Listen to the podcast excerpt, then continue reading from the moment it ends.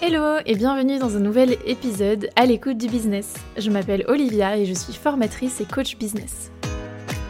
Ma mission, à travers mes programmes d'accompagnement, mes interventions ou encore ce podcast, est d'aider les entrepreneurs à créer et développer une entreprise durable et épanouissante. Dans ce podcast, en solo ou avec des invités, j'ai à cœur de vous montrer que vous pouvez, vous aussi, créer le business de vos rêves selon vos propres règles. Stratégie, astuces concrètes et partage d'expériences sont au rendez-vous chaque semaine. Dans la bonne humeur et avec bienveillance, on parle ensemble de la vraie vie des vrais entrepreneurs. Abonnez-vous pour ne manquer aucun épisode et c'est parti pour l'épisode du jour. Hello, aujourd'hui je suis ravie de te retrouver pour parler du grand sujet de la formation en ligne. Euh, pendant un bon moment, c'était la mode. On voyait euh, des formations en ligne euh, sortir de partout.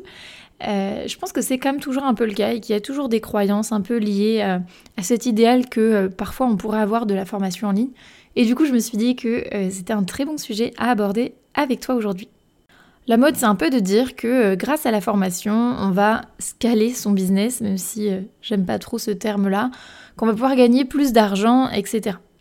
Mais euh, du coup, j'avais envie d'aborder deux points essentiels pour justement te rendre compte un petit peu de tout ce qu'il y a autour de la formation en ligne et euh, si ça fait partie de tes projets pour que tu aies euh, bah, pleinement conscience de tout ce que cela représente et que tu puisses prendre une décision qui soit pertinente vis-à-vis -vis de tes objectifs business.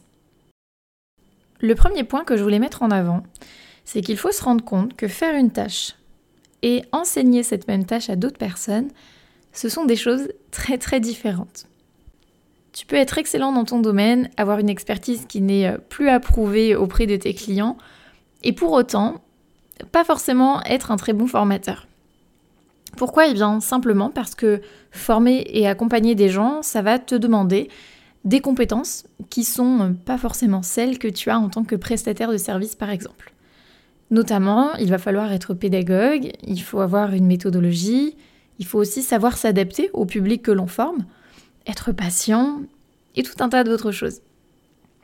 Donc finalement, euh, le métier de formateur, il n'est pas donné à tout le monde, c'est pas quelque chose que, que, tout le monde va apprécier faire, et surtout c'est un vrai métier, c'est un métier qui s'apprend, qui se, qui se pratique, et euh, tout le monde ne peut pas s'autoproclamer euh, formateur. Alors si c'est quelque chose qui te plaît et qui t'attire, ben, c'est totalement ok.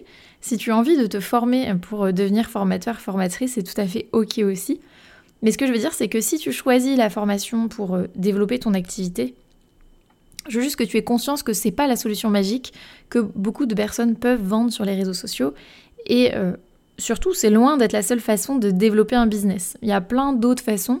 On aura l'occasion d'en parler dans un autre épisode de podcast. Mais vraiment, il ne faut pas que ce soit ta motivation première. Le deuxième point que je voulais aborder euh, autour de la formation en ligne, c'est que euh, certes, ça a un certain avantage, euh, on va dire, de ne pas vendre ton temps. C'est souvent ce qui est mis en avant, c'est que tu vas pouvoir développer ton chiffre d'affaires sans avoir à augmenter ton temps de travail, etc. Ça, c'est vrai puisque on va dire que tu peux avoir la même charge de travail pour un nombre de clients variable. Que tu aies 10, clients dans ta formation ou que tu en aies 50 euh, ou 500 ou 1000, effectivement, la création de ta formation en ligne va te prendre le même temps. Et encore que cette notion de temps, euh, elle va dépendre aussi de tout ce qu'il y a autour. Est-ce que c'est la formation 100% en ligne pure? Est-ce que tu as une plateforme d'accompagnement à côté, type Slack ou Discord, dans laquelle tu vas répondre aux messages et que du coup tu vas devoir animer? Ça, ça peut te prendre du temps aussi. Mais euh, dans l'idée, effectivement, je suis quand même d'accord, c'est l'avantage de vendre un produit qui est digitalisé et qui te permet de ne pas vendre ton temps.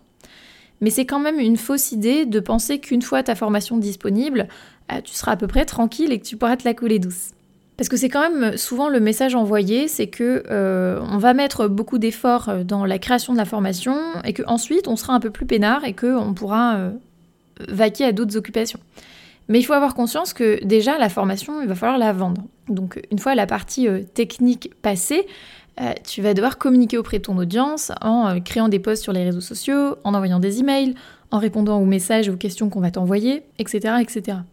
Tu vas devoir aussi assurer le service client. C'est-à-dire qu'il y a peut-être des gens qui vont te poser des questions. Il faudra que tu vérifies aussi qu'il n'y ait pas de bug technique sur la plateforme que tu vas utiliser. Il faudra répondre peut-être aux clients qui vont rencontrer une difficulté, etc. etc.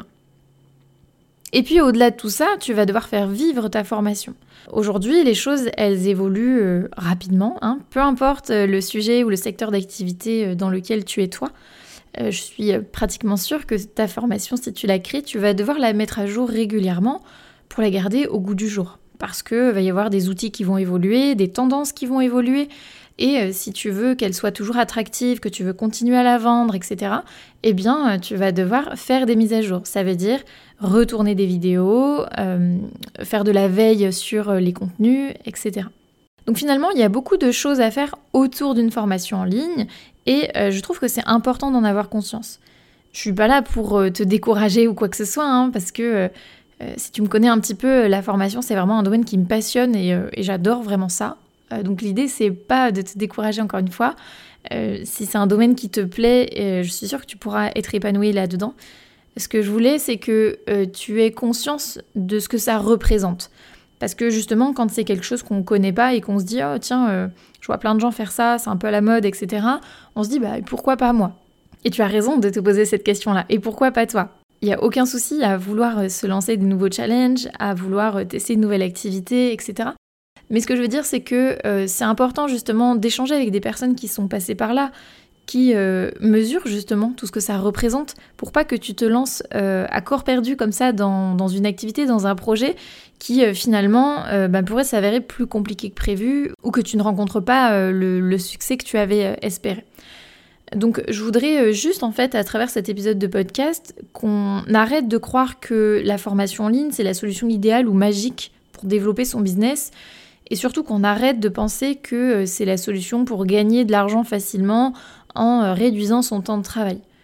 Oui, encore une fois, je suis d'accord, tu ne vas pas vendre ton temps, donc ça c'est un gros avantage des produits digitaux en règle générale, mais il y a quand même tout un tas de, tâches, comme on l'a vu euh, dans cet épisode, qui vont te demander du temps, et si tu n'accordes pas ce temps-là à ces tâches annexes, euh, bah, ta formation en ligne, elle sera là, mais euh, il n'y aura pas de vente, il n'y aura pas de clients, il n'y aura pas de qualité. Et donc forcément, ça ne peut pas durer dans le temps, ça ne peut pas être un business model euh, rentable, durable pour ton activité. En tout cas, si la formation en ligne, c'est un domaine qui t'intéresse, je t'encourage vraiment à te renseigner sur le sujet, à aller échanger avec d'autres personnes, parce qu'encore une fois, c'est quand même un domaine passionnant, et si c'est quelque chose qui te correspond, bah, ça peut être génial, il n'y a aucun doute là-dessus. Mais ne te lance pas juste pour le motif que euh, ça va t'aider à développer ton business, à développer ton chiffre d'affaires en réduisant ton temps de travail, parce que je pense que ce serait un mauvais point de départ et que euh, bah, finalement tu saurais pas vraiment si c'est adapté à toi et que, encore une fois, il y a plein de solutions pour développer ton activité. Et euh, la solution n'est pas unique, c'est pas forcément la formation en ligne qui répondra à tes besoins.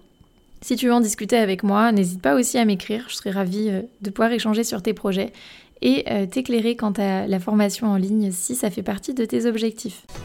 Si cet épisode t'a plu, n'hésite pas à laisser une note sur ta plateforme d'écoute et à le partager autour de toi. Et on se retrouve très bientôt pour un prochain épisode. Bye bye